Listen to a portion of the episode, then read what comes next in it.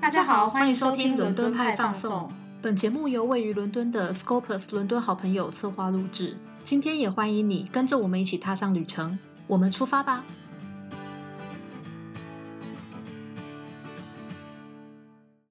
！Hello，大家好，欢迎收听今天的节目，我是 Livia，我是 Helen。今天的单元是旅行二三事，在这个单元里面，我们将会带你一起去英国旅游。那今天我们的主题是 Market。对，这个这个主题其实是呃，我们之前有征求大家的意见，就是想要听什么类型的主题嘛。那其实很多人都说想要听我们讲市集，对，可是。你知道伦敦真的有很多很多的市集，然后每一个市集他们的特色其实不太一样。对，而且其实很多市集，我觉得是你人不在现场，就有点难体会说它到底是怎么样的一个感觉。没错，市集就是一个很很重视觉，然后还有重味觉，因为你要吃东西嘛，还有嗅觉，还有嗅觉，所以你你没有这些，你只听。听觉上来听的话，我们其实有点不太确定，说大家会不会可以感受到，所以我们其实想了还蛮久，才决定要做市集这个主题的。嗯，但我们今天就是尽量呢，我们就会把伦敦的市集浓缩起来，然后我们会用东西南北四个区这样子来跟大家做一个大略的介绍。对，然后我们也会顺便带一下，说这些市集到底一开始是怎么样产生的，还有他们各个市集比较经典的部分是什么。那这样如果之后大家有 lockdown 结束之后，就还是可以去去玩一下。第一个就从东边开始好了，我们来讲一下东伦敦的市集。东伦敦的市集，其实我觉得，如果是我们的忠实听众或是我们的粉丝，嗯，应该已经 听到烂了吧？他会觉得，我就知道你们要讲这个。对，因为我们好像在 podcast 里面讲过好几次，好像东伦敦两次还三次了吧？对，当然是不同不同的角度去切入啦。今天就是真的 focus 在市集本身，这就是。Helen 的专场，东伦敦的这个市集。对，因为其实我们也有自己 tour 在那边。然后上一次讲到这个市集，其实很近诶，上个月的 Banksy。对，我记得之前我们一开始在讲旅行的时候吧，也有稍微提到一点点啊，好像是，好像是。对，那我们今天就比较直接专注在这个市集本身的发展。嗯，那我们今天第一个市集呢，要介绍的是 Brickland，就是红砖巷。那虽然我们之前已经讲过蛮多它的特色了，可是其实我们好像没有真正。去去讲说它为什么会存在在那里，然后它的呃其他看点是什么？对，我们可以从它的名字开始，这个名称叫做 Brickland，直译过来就是红砖巷嘛，然后有人翻作布里克巷。那这个名字在一开始的时候，是因为当时这些地区有用砖土来制造房子，那这些房子都是砖哎砖头做，都是这种土红色的，所以就直接叫 Brickland，非常的直觉。那其实我们在讲 Brickland 市集的话，我们并不是代称指一个小小的市集，它其实是一整条，然后有非常多的店跟小市集可以逛。那像是说你这样子一条走过去，它 Brickland 其实蛮还蛮长的。那你这样一条走过去，你会经过很多那种咖喱店，那是店面的。你也会看到很多小小的 market，例如说有些地方假日会有食物市集，那有些地方会有 vintage，就是古着店。所以其实我觉得这一条可以逛蛮久的。对啊，其实可以一整天，我自己是可以啊。我觉得假日真的可以，哎，假日还很难走，因为食物摊位很多。那条路就是呃周末去的时候，我觉得还蛮香的。因为还蛮多卖食物的摊贩，然后就。到处都有烟这样子，对，因为几乎都是烤肉类型，然后你整个衣服都会是烤肉味。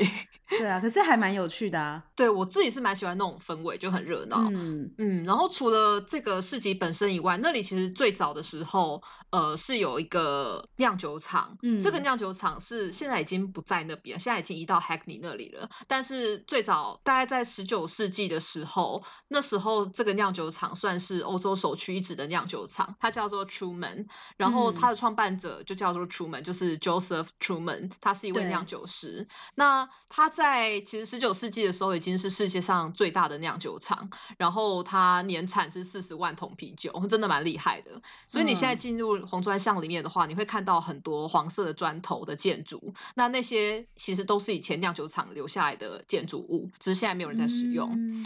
对，然后还有一个大家应该都会有去过，应该都会看到一个很高的红色砖头砌成的烟。从，因为它真的是地标，那这个上面就有写着 Truman，就是这个酿酒厂的名字。嗯嗯，除了这个酿酒厂以外呢，当地还有一个很大特色是，呃，它各个时代的移民都很多，非常混杂，然后非常多元的一个地方。因为它的移民是从十七世纪的时候就已经有了。那对，最一开始的时候是法国人移民，他们有一个教派叫做胡格派，这个有点多，但我不会深入，因为这些移民他们是受到类似宗教迫害，所以他们就移来英格兰，然后他们同时带来很大量的那种纺织产业，所以其实很多人说，就是英国人之后的时尚，然后纺织业会这么强，是因为这群法国人。毕竟你知道法国人他们对于漂亮的东西就特别有一套嘛。没错。然后像这些移民来，他们也会带来自己新的啤酒花，像 Truman 这个酒厂就会采用他们的一些配方，然后研发出更特别的口味。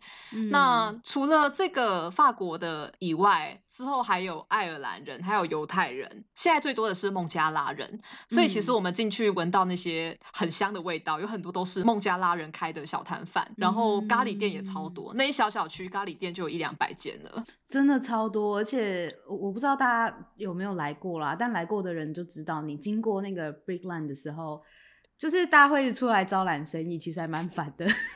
对，而且重点是他们出来招揽生意的，看起来自己生意都没有很好，就里面都空的，然后他都会跟你说，我们这是最好吃的什么，然后你一整条就是一直不停的在拒绝他们。对，就是因为我们长得又比较像观光客。我们不是长得比较像，我们看起来就是观光客，亚洲脸啊，对啊，对，然后，然后，哎，我这个，这个我好像也跟你之前说过，但是我有一个就是住在那附近的朋友啊，他是他本身就是孟加拉裔的英国人，然后他跟我说，那些店的外面都会挂我们在 Trip Advisor 上面这间餐厅的评分是五颗星哦，但是他们说这些都是他们自己印的，就是没有一点的公信力可言。我们我们也可以自己印啊，我们也可以自己印，我们也可以啊，我们可以自己印公司的啊。对啊，我们可以印，就是这个也是 Trade Advisor 就第一名这样子。对啊，他们说都说自己讲，然后甚至比如说在二零一。九年好了，二零一九年的时候，他们就会已经挂出他们是二零二零年的 The Best Restaurant，这样就是我觉得蛮有趣的啦，很会自夸。我跟你说，我我每一次经过那一条路，就是不是一直被招揽生意吗？嗯，我其实我如果大家有去过剑桥。我跟你讲，那感觉就是很像你走在剑桥的路上，因为我以前住剑桥嘛，就你走在那个路上，就一直有人问你，你今天要不要 punting？就是对，就觉得超烦，超烦，然后你就一整条路可能要拒绝个九次十次。也是这么夸张的程度，你就会很累。然后，但我觉得除了这种店面，因为他们主要都是一间一间的店面嘛，那我觉得有一些你比较小一点的入口地方走进去，有时候会有一些新的发现。例如，我个人还蛮喜欢有一间是要往地下走的 Vintage 的的市集，它应该算市集。对对对，它的名字就是 Vintage Market。然后，你不觉得那边很多神奇的东西吗？对啊，里里面很多怪的。对你还会看到什么？就是哎，那个叫什么福马林里面一罐福马林里面有一些生物。对，就是你买了然后带不回台湾的东西，就是也不会买啦，但就是这样看一看，想说 哦，哇哦。对，然后它的 Vintage 我觉得也蛮好逛，因为虽然说我们的大街上面会有一些呃保存很好，然后很有系统的 Vintage 店。但是我觉得这种古着啊，小店有时候更有更有人情味耶。因为我之前陪我朋友逛的时候，那种店，他们店主本身很多都是对古着已经有强烈爱好兴趣的人，然后通常店主就会非常热情的想要跟你分享他在哪里找到这件货，然后这件货特别在哪里，然后他超开心这件货，他很他很喜欢。所以不管是不是销售技巧啊，我觉得你在跟他们听到这些背景故事的时候，你买回去也会更有感觉吧，就会更真。嗯嗯嗯，那如果是吃的呢？如果是讲到吃的，你在 Brickland 有没有比较推荐大家可以吃的？哦，对，哎，你说到这个啊，其实我会想要顺便提一下那间贝果店，贝果店。那其实是两间，但是因为就是大家都会说其中一间才是正统的。那这个 bagel 是原本最早的时候也是孟加拉文化的食物，然后他们后来现在就是口味有开始在地化。那这个 bagel 呢，因为在台湾吃的 bagel 都是甜的比较多吧，都是奶油果酱比较多吧。嗯，我记得也不一定啦，一些早午餐的店也是可以吃得到咸的，或是像对早餐店有，对，或是在 Costco 买的也是咸的。但 anyway。这边的是完全截然不同的形态啦。嗯，因为他们那个 bagel 是比较像正餐，然后 还蛮饱的。最经典的口味都是一个叫咸牛肉，对，salty beef，对，就这个口味。然后喜欢哦，那个超好吃的，而且那真的会饱。然后其实那那边有两间贝果店是最有名的。好，如果去过人可能就是会知道我在讲什么，因为有一间是白色招牌，有一间是黄色招牌。嗯，然后大部分的人会觉得白色招牌那间是真正的创始店，但是在我们之后。精心的考究之下，发现其实不是，发现真的创始店是黄色招牌那家。那因为他们也是兄弟戏强，所以就是另外开了一间白色的。只是因为白色的那间店比较便宜，然后它最早变成二十四小时营业，所以它的名气比较响，就大家就比较常去那家。但我个人是觉得都还都还不错啦，我觉得没有差到那么多。对你两间都试过，我两间都试过。你吃过两间吗？我吃过，但是必须说，因为白色那间真的是比较便宜，而且就是它便宜，便宜蛮多的，好像两磅。多吧？对，我觉得大家如果来英国，就是有去到 Brickland，真的很值得去一下那间。虽然说有的人可能不吃贝狗，像我去那边，我就是会买，可能会买一两个咸的，比如说你刚刚说咸牛咸牛肉，然后我也还蛮喜欢他们的鲑鱼加 cream cheese 啊，那个也蛮好吃的。对，然后我另外还会买一些面包，然后还有一个东西就是。呃，他们的 cheese 蛋糕是我最推的啊，cheese 蛋糕也很好吃，而且我记得 cheese 蛋糕超便宜，超便宜，就是一块一一磅还是多少的，就是很便宜。你在伦敦哪里找到这种价格啊？找不到，你就是排，虽然他可能要排排蛮长队，可是其实他动作很快，就是他们。整个店就是很赶，很像台湾早餐店那种感觉。哎，对对对对，他们已经量产化了。而且那个阿姨都会用叫的，有没有？你要吃什么？很大声，对，然后都不会弄错，都不会弄错。然后他们动作超快，然后你每次去花不到五磅就可以买买蛮多的。嗯嗯嗯，对。然后我有一次是，我有一次是去买了那个咸牛肉口味的 bagel，然后因为大家买完都会站在他们门口吃嘛。因为就热热的，就想赶快把它吃完。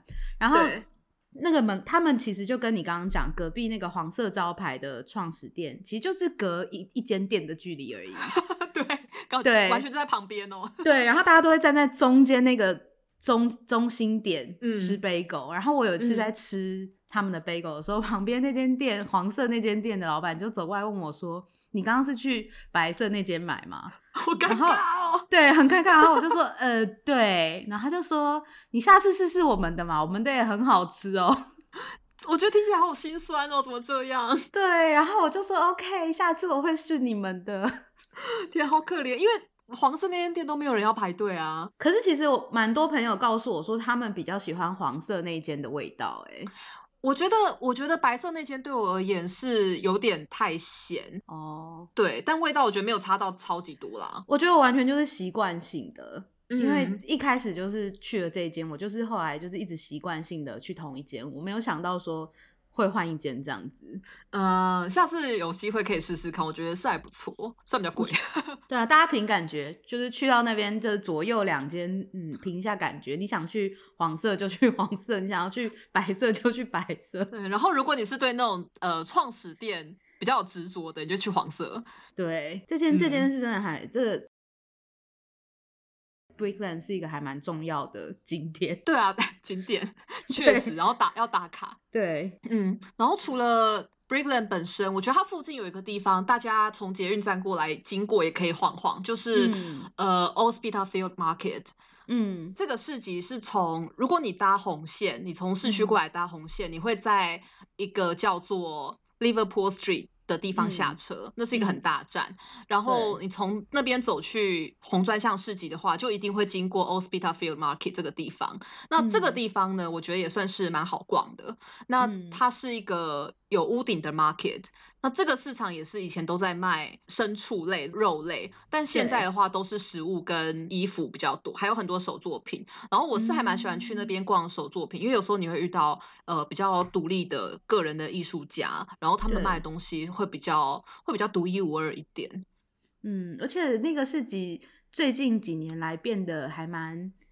呃，怎么讲？他们进驻了还蛮多小吃是跟台湾有关的。对，因为每次去那边，我都会就是，比比如说之前我们带完客人的时候，我一定会在那里结束，我都会想要不要买，要不要买，最后都会就是你知道欲望压过理性，然后就买个便当回去。对啊，台湾的便当啊，车轮饼啊，然后我记得还有蒸奶吧？对对对，有蒸奶。对，然后有一阵子是不是还有豆花？哎，豆花我倒没有 follow 到哎，反正他就是后来前前后后有好多个跟台湾有。关的食物的摊贩，嗯，那 因为红砖巷，对，还蛮多，还蛮多种的。然后像因为红砖巷都是比较街头一点，所以你可能就是买的东西，你要你要站着边走边吃，或是你就是要蹲着在其他地方找地方自己做。但 Old Spitalfield Market 的话，它本身就有桌椅，然后也有洗手间，就是我觉得是一个你还蛮舒服可以逛的地方。嗯，还有室内，嗯，对，我觉得这个也不错。嗯嗯嗯。你刚刚讲到，呃，Brickland 这边有很多移民嘛，在这一区就是泛称东伦敦的这一区，其实嗯，很多很多很多移民，不只是在 Brickland。我想要推的这个也在东伦敦的市集，嗯，它其实里面跟移民也有很大的关系。然后我先讲一下好了，它叫做花市，嗯。大家是不是想说，嗯，怎么会推花市？它的名字叫做哥伦比亚花市 （Columbia Road Flower Market），好长哦。对，所以我就讲中文。就是这个花市，不要去想象说它是台湾那种花市，其实是完全不一样的。它虽然也是假日花市，就是它每个星期日才营业，然后也是从早上营业到大概中午过后两两点多这样子。然后这个花市呢，它就是虽然叫花市，可是它那一整条就是哥伦比亚路这一整条，虽然是满满的都是花贩，可是它其实旁边的岔路还有这条路上面的呃原本的店铺，其实有各种各样的店。或是台班，就是比如说像是厨房用品啊，然后服装啊、食物啊，然后古董，就它其实是一个很丰富的市集这样子。嗯，但我今天比较，因为我们之前有介绍过啦，所以我今天其实比较想要分享是它的一个历史上有趣的事件，有也不能算有趣，有点黑暗。就是刚刚黑领黑领有跟大家讲说，就是东伦敦的这个 Brickland，它叫做 Brickland 是因为。出产红土跟红砖嘛？对对，其实那个时候的东伦敦都是出产红土的，然后像原本花市的这一区也是。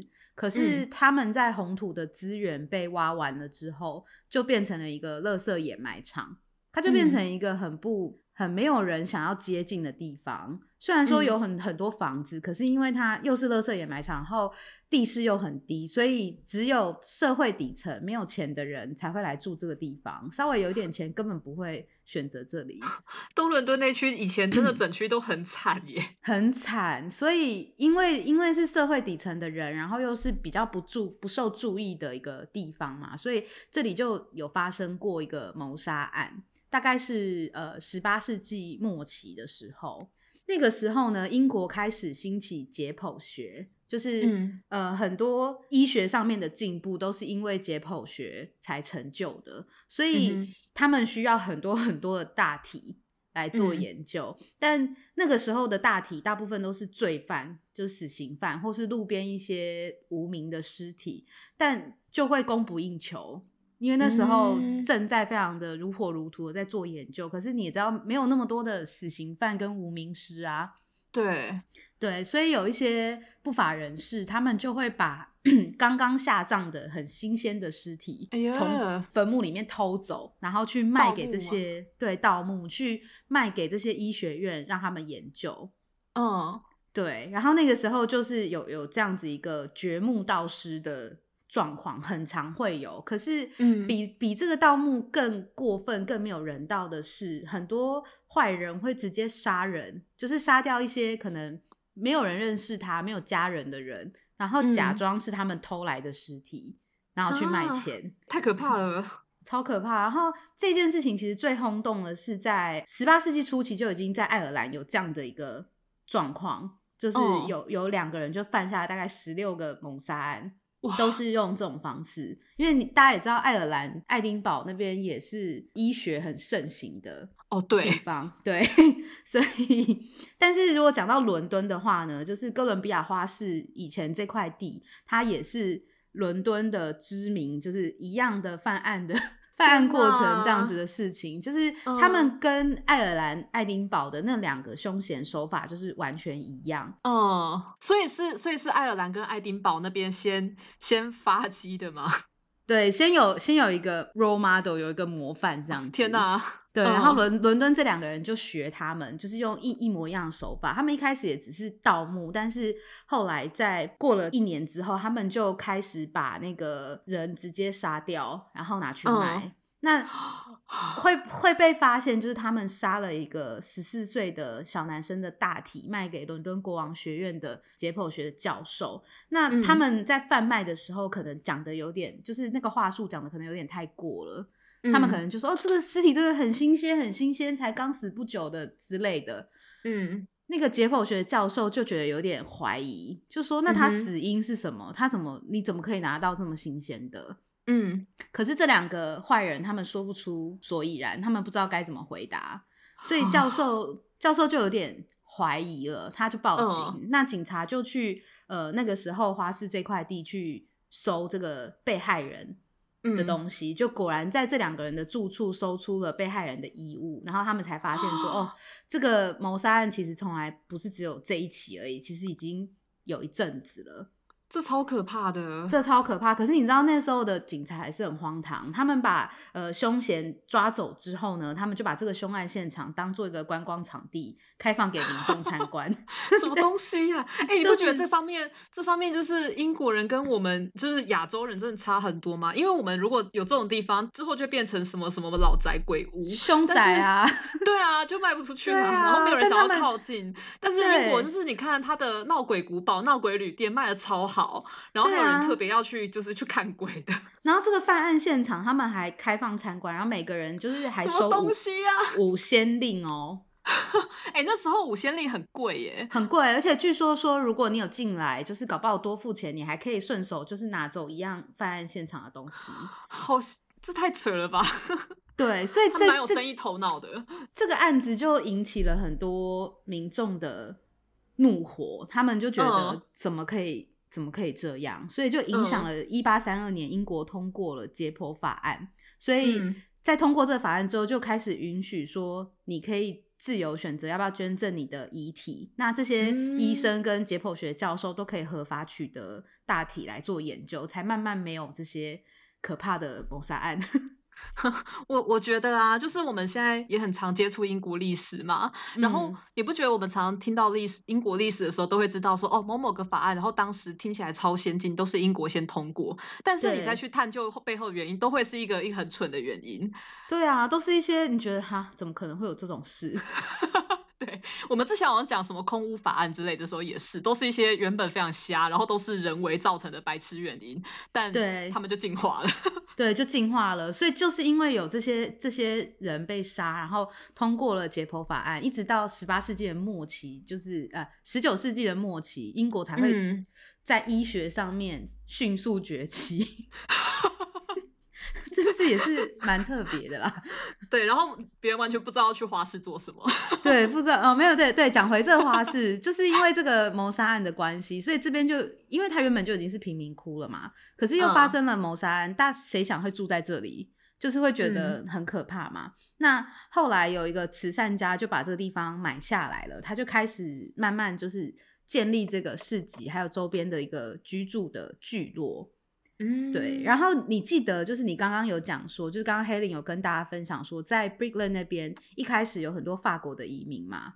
对，其实，在花市这边也有法国的移民，但他们带来的比较多不是纺织，他们带来的比较多是像赏鸟啊，或是在家里，你知道法国人比较有情调，他们可能就会在家里摆花啊，或是摆一些植栽，他们带来是这种比较生活方面的 lifestyle 的。呃影响，所以花市就变得突然变得很盛行。然后那个时候花市还有卖像各种各式的鸟啊，还有鸟笼。嗯嗯，哎，你们的花市的法国移民感觉稍微 posh 一点耶。比较 高尚是不是？因为红砖巷的那些法国移民就是很可怜，然后夜晚要凿壁取光的那种女工，就是还要在做针线活，然后很穷，还要出去当妓女的。这边是属于就是呃花饭跟鸟饭啦，就是 OK OK 不同族群，不同族群。那后来是因为在呃伦敦市中心的科芬园本来也是 market 嘛，那那边的摊商他们想要多一天销售，礼拜六没有卖完东西，他们就会礼拜天的时候拿来这里买。嗯，然后反正就是那从从那个时候慢慢慢慢慢慢就是延伸到现在变成是一个周末假日的市集。嗯嗯。所以，我我自己是还蛮喜欢哥伦比亚花市的啦。嗯，这边我觉得气氛蛮不错，而且真的很当地。嗯，就是很伦敦人的生活的感觉。对啊，然后因为你上次不是有在圣诞节那一集讲，就是说英国人真的非常喜欢阖家大小一起去买，一起去买圣诞树，挑一棵好看的嘛。我每次圣诞节前都会在花市看到这种景象，然后觉得啊，好有气氛，好棒啊。对啊，就是去那里就是一个气氛，你也不一定真的就要买花，就去走一走这样子，去看一看。嗯嗯。刚刚讲的是东伦敦，嗯，我们现在开始要切切到另外一个截然不同的地区了，是西伦敦。但是说真的啊，我我们两个之前在讨论就是西伦敦有没有什么市集可以介绍给大家的时候，我们其实只有想到一个。好弱，西伦敦很弱。嗯哼，嗯，这个就是我相信大家都很熟悉，就是在 Notting Hill 诺丁丘这边的 Portobello 波特贝罗市集。对，呃，这个有点难讲哎。黑林本身对这个市集有没有什么想法？我其实第一次，哎，其实我第一次去英国市集就是去这个。哦，真的吗？嗯，是之前来旅行的来玩的时候，然后因为我去的时候刚好是假日，我忘记是六还是日了，反正就是最热闹的那一天。然后我觉得我觉得超好玩，因为像我们我们想到市集有时候都是那样子一个广场，然后很多很好几排摊贩嘛。可是像英国有很多市集，像我刚刚说的红砖巷跟这个 Portobello，他们都是一整条街，通常都是你的街上有摆东西，但是两边的商店也还有在卖东西。所以我那时候好像走到真的是一。整天逛不完，那我又是第一次看到一些古董类的商品，因为我觉得很多人像我自己就是来欧洲之前啊，会对于那种老欧洲的商品会有一些特殊的情怀、向往。对，然后我当时就看到很多老古董家具，还有我那时候买的是古地图。也没有到很久，就大概是十九世纪嘛，就是两百多年前的地图。然后，因为我那时候对某些地区欧洲史很有兴趣，然后就看到那些地图上面的地名都还是老的名字，然后后面有写。那是哪个年代出版的？我就觉得这这好棒，就是完全满足我心中对于欧洲的想象。哦，我其实也一开始来伦敦的时候，也是先去了这个 Portobello，因为它真的是哦，我其实去去那边我不是为了市集啊，我去那边是为了看那个电影场景，就是我很喜欢的电影那个 Notting Hill，中文翻作《新娘百分百》。嗯嗯嗯，就是它的拍摄地点主要是在 Notting Hill，然后我第一次去。就是为了要去找那个修格兰经营的书店，自己讲完觉得有点丢脸。他现在他现在还有吗？没有，他现在是一个纪念品店，就是那个原址。然后我记得我那时候跟我朋友两个人就是在那条路上走来走去，走来走去，就是怎么找都找不到那间店哎。嗯。然后我们俩就说怎么可能在电影里面就是 exactly 这个位置啊？嗯。然后后来才发现他现在变纪念品店了。哦，好可惜哦！所以它原本是真的真的书店吗？我有点不太确定原本是不是啊，应该是说它它那个书店的名字，其实现在在呃 Notting Hill 的另外一个地方有一个一模一样的书店，就是名字一模一样的，可是不太确定是不是同一间哦。毕竟那已经 是一九九零年代的电影了，对，有点老。对啊，有点老啊，但是就是还是会。我不知道那时候少女的向往啊，还是会想说哦，去看一下修格兰开的那个旅游书店，然后就是你知道他们在门口撞到柳橙汁那段，好细节啊！对我跟我朋友两个人就是在那边幻想，但是就是没找到。对啊，也是蛮也是蛮有代表性。对，但我没有很 focus 在市集本身，就大概逛了一下，觉得很有趣。就是对英国市集的一开始的那个印象，其实是从 Portobello。嗯，而且我那时候因为我是第一次逛古董市集这个东西，就是我们刚好现在一直没有讲 Portobello 主要是古董类。哦，对对对。我们现在说的，反正它主要是古董类，然后它有蛮多商店或是小摊贩都会卖一些，真的是你完全不知道在干嘛，或是完全不知道什么年代的东西。那因为我在台湾没有逛古董店的习惯，所以我印象中的古董就是那种家具啊、柜子啊，然后一件就是几万块、几百几百万那种很大的。可是可是 Portobello 有很多，就是比如说小一点的。汤匙啊，瓷器，它可能就只卖十磅、二十磅，但是那个氛围就跟我们新的东西不太一样。那种我也有买，但我觉得我我自己现在对它比较没有感觉，是我觉得这几年来 Portobello 变得有一点点商业化。我觉得有诶，我去的时候觉得还好，但我现在去就觉得好像好像没有以前那种那种感觉。对啊，然后你会一直看到很多很重复的古董，你会就是重复到一个你觉得说这到底是对真的古董还是在工厂做出来的古董？我觉得他们是批发商古董。对啊，因为就是会卖很相似的，而且我觉得越来越多，我不知道你有有发现，就是越来越多那种什么有女王头像的杯子啊，或是嗯，就是有皇室的。一些东西就越来越多，就越来越没有特色啦。我觉得，呃呃呃，我也觉得，因为我们像逛，不管是古董或是古着，就是我相信大家很多人都是想要欣赏店主的品味吧，然后去找到很不一样的东西。但现在 Portobello，嗯，还是可以去的，就比较没有以前那种挖宝的感觉。对挖宝的感觉，嗯，但如果如果是你要推的话，就除了古董，你觉得这个 market 你还会推什么内容？我觉得除了市集以外，其实有一个活动大家也可以去，然后它是在每年八月的时候有一个叫做 Notting Hill Carnival，就是诺丁，中文是诺丁山嘛，诺丁诺丁山嘉年华。对，嗯，那这个也是。好几十年的历史了。那这个嘉年华主要是加勒比海那一带的移民们举办的，所以大部分就是你会看到皮肤比较深的那种比较偏黑人的表演者。然后那个嘉年华就是真的非常非常热闹，因为我去过两次，两次我都会回家都觉得好累哦。那 真的很累。那因为这嘉年华非常大。这个嘉年华每年大概有两百五十万人左右参与，所以你想一下，它其实也只封了大概五六条街吧，虽然是很长的街，但是你要塞下两百多万人，这很可怕哎，这很可怕。那通常通常它是早上也是十点多开始，可是通常下午的时候就是人爆满状态，然后你要去排一个吃的吃东西的地方，你要前进，你都没有办法自由的移动，你只能跟着人潮走。但我觉得是蛮值得去一两次的啦。因为你会看到还蛮多不同的队伍，然后就表演他们自己的服装、自己的舞蹈，而且大家都很热情、很开放，然后大家就会在开始酗酒，差不多中午的时候就开始酗酒 对，然后到三四点的时候你就会看到一堆醉汉了，所以我觉得最好玩的应该中午那一段，因为下午我个人是没有那么爱那种气氛啦，所以下午就开始醉汉们，然后开始失控的时候我就会回家。你上次好像有在呃 Banksy 那集也有讲到一点点这个。嘛，对不对？戴安娜王妃的假钞，对对对对，她就是在这个嘉年华撒下去的，所以。所以我觉得当初应该根本没有多那么多人去关注上面是不是女王的头还是戴安娜王妃的头，因为现场都是现场，我只能用一个字来代表，就是混乱。一个字，这两个字，呃，这一个词。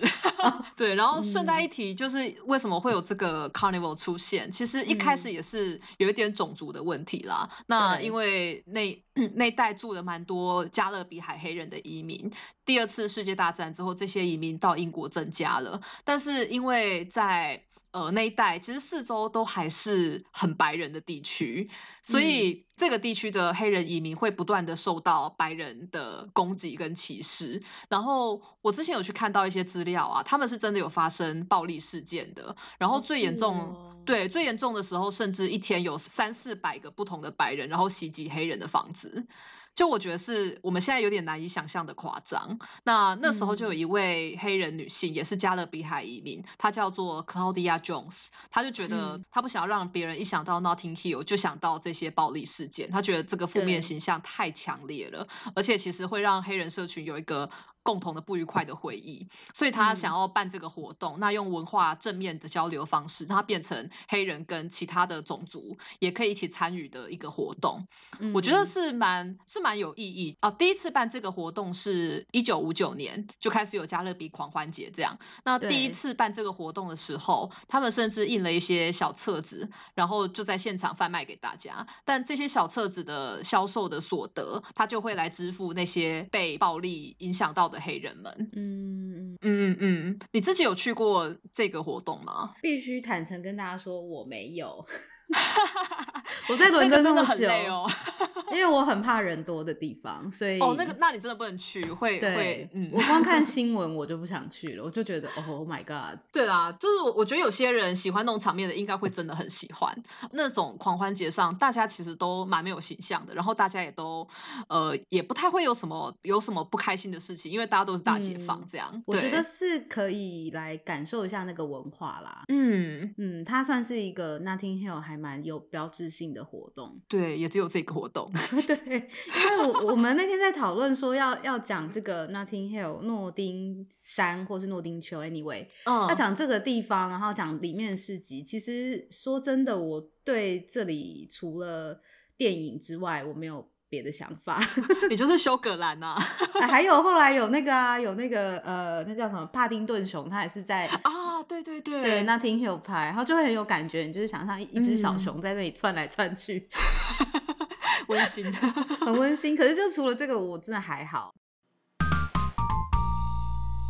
我其实想要推荐大家，就如果要推的话。我会推在 Nothing Hill 附近的一间酒吧。嗯嗯嗯，就这个酒吧是我跟黑林都有去过。对啊，就是你带我去的吧？对，因为我以前很常去这个酒吧，我觉得它是一个很有特色的地方。这个酒吧叫做丘吉尔酒吧的 Churchill Arms。呃，我觉得它最最有特色的，好了，我我讲几个它最有特色点。第一个有特色点就是你一经过它，你就会看到它，你绝对不会不看到它，应该这么讲。因为它外面就是酒吧嘛，英式，大家想象一下英式的酒吧，然后它这个酒吧外面全部都是花，对，很浮夸的那种。你不管是走路或是坐公车什么的，你你只要一经过，你绝对都会看到这间酒吧。嗯，对，然后它的招牌，因为它叫丘吉尔酒吧嘛，它的招牌就是丘吉尔的脸。嗯嗯嗯，对，所以其实还蛮好认的。然后第二个它很特别的地方是在英式的酒吧或是酒馆里面，大部分都是吃大家。心目中的那些英式食物，比如说 fish and chips，或是对对薯泥呀、炸物，就是这些或是派之类的，对，或是派。但是呢，这一间酒吧不一样，他卖的是泰式料理。嗯，对，我觉得这是它也很有特色的。那这个丘吉尔之家，它其实创这就丘吉尔酒吧，应该这么说，它的创立其实是蛮早，它是在一七五零年就创立了。哦，蛮早的。对，因为大家会以为说讲丘吉尔是不是二战左右，丘吉尔崛起的时候他才创立，没有，他其实是很早很早，所以他也算是一个老酒吧啦。嗯，但他为什么会叫丘吉尔？是因为说在十九世纪，听说听说丘吉尔的呃祖父母他们很常来这个酒吧。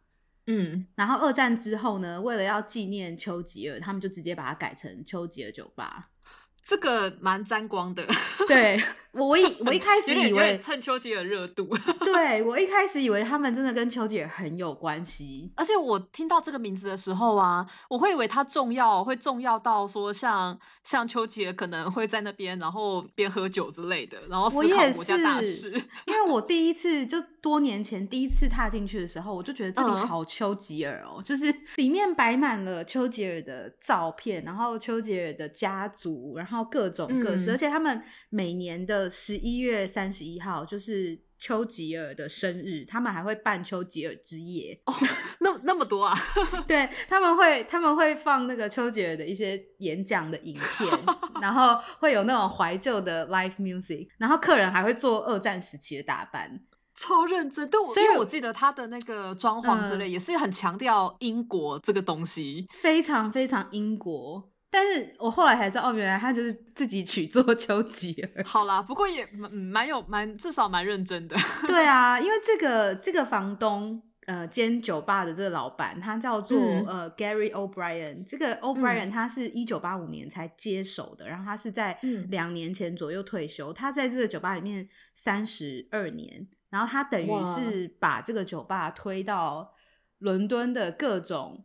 呃，平台怎么讲？比如说，我们经常看什么《Time Out》杂志啊，嗯嗯嗯，对，或者什么 Secret London 网站啊，就是在各大平台上面，这丘吉尔酒吧都是那种，只要讲到英式酒吧，就是它是必去，就等于是 O'Brien 他一路把这个酒吧扶持上来，他是行销高手哎，他是，而且他。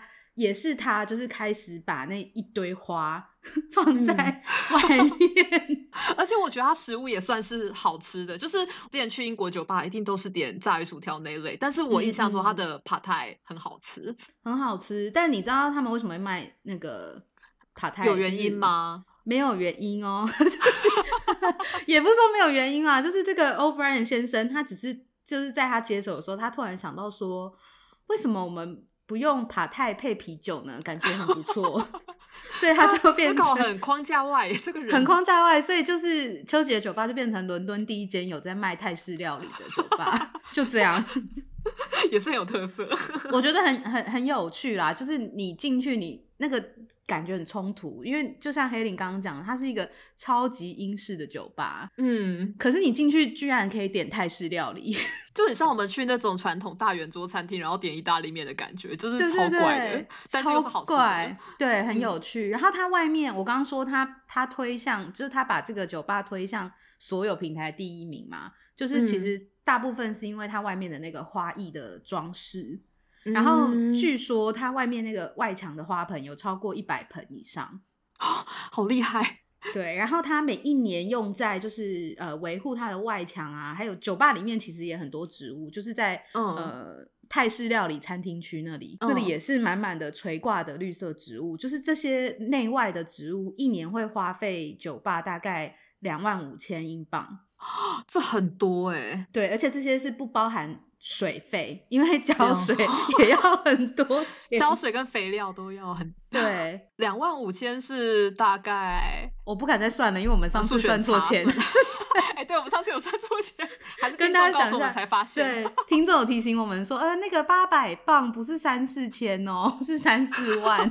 对，大家谢谢大家，谢谢大家。我们这数学好，我们这次不要算，反反正就是两万五千磅。嗯，对。然后呃，每一年的圣诞节，他们外面外墙那些花就会换成一棵一棵小圣诞树，就是也是满满的圣诞树。这超贵。对。然后我去看了一下数据，就是他二零一七年他就用了五千磅在装饰那个圣诞树。天哪！对。然后总共有九十棵圣诞树跟一万多盏灯饰。欧布莱恩先生好疯狂哦！对，就是，但是就是因为他的疯狂啦，所以这个丘吉尔酒吧才会这么有名。然后他们每一年的那个 Chelsea Flower Show，就是呃西区这个切尔西花艺比赛，是这样翻吗？哎，差不多啦。他们每年在比赛里面也都会得名。嗯嗯，就是一个很疯狂的老板跟很疯狂的酒吧，我个人很喜欢啦。我也蛮喜欢的。我之后也在自己带朋友去，风评还不错。对啊，而且哦，我我记得我上次有跟你分享，就是在英国封城比较轻度封城的那个时候，就是还是酒吧还是有开的。然后我那时候去这间秋姐酒吧，我发现他们是防疫做的很好的一间酒吧，真的哦。对啊，就是出乎我意料哎，因为我本来跟朋友约在那边，我还有点怕怕的，想说是不是就是很快的离开这样，可是。我发现这种很老的酒吧竟然也很遵守，就是他们在门口就放了一个柜台，然后每个人进来都会问很多很多问题，然后坚坚持你一定要戴口罩，直到你要开始吃东西。哦，这很棒，我们现在就是需要这种人。没错，所以我就就就觉得说，哦，这间酒吧真的不错哎，虽然它是一个老酒吧，但它。有跟得上时代的脚步，真的，嗯，所以西伦敦我们介绍给大家就是 Notting Hill 的嘉年华跟酒吧，就都不是市集，就都不是市集，而且 但很近啦，就是走路一定都可以到，对，走路都可以到。可是而且我们路路发现，我们好像才讲两个区。就讲了好像有点久，对不对？对，好，没关系，所以我们干脆下次再继续讲另外两个区好了。今天先介绍就是东边跟西边，然后我们下次讲南边跟北边，好不好？嗯，对，就可以给大家比较充足一点资讯。对，然后大家听的比较不会这么累。那我们就下次再继续讲市集这个主题喽。好，那我们下礼拜见。如果你喜欢我们的 podcast 节目，欢迎在 Apple Podcast 或是 First Story 平台留言，顺便帮我们评五颗星。我们也有 Instagram 和 Facebook 的专业，会不定期发布跟英国文化或是旅游相关的内容，请大家搜寻 Scopus 伦敦好朋友。可以追踪留言，跟我们多互动哦。最后，如果你愿意小额赞助《伦敦派放送》这个节目，让我们有更多资源继续创作，可以点入这一集的节目叙述，你就能找到小额赞助的连结哦。今天的节目就到这边，谢谢你们的收听，我们下次见喽，下礼拜再见，拜拜，拜拜。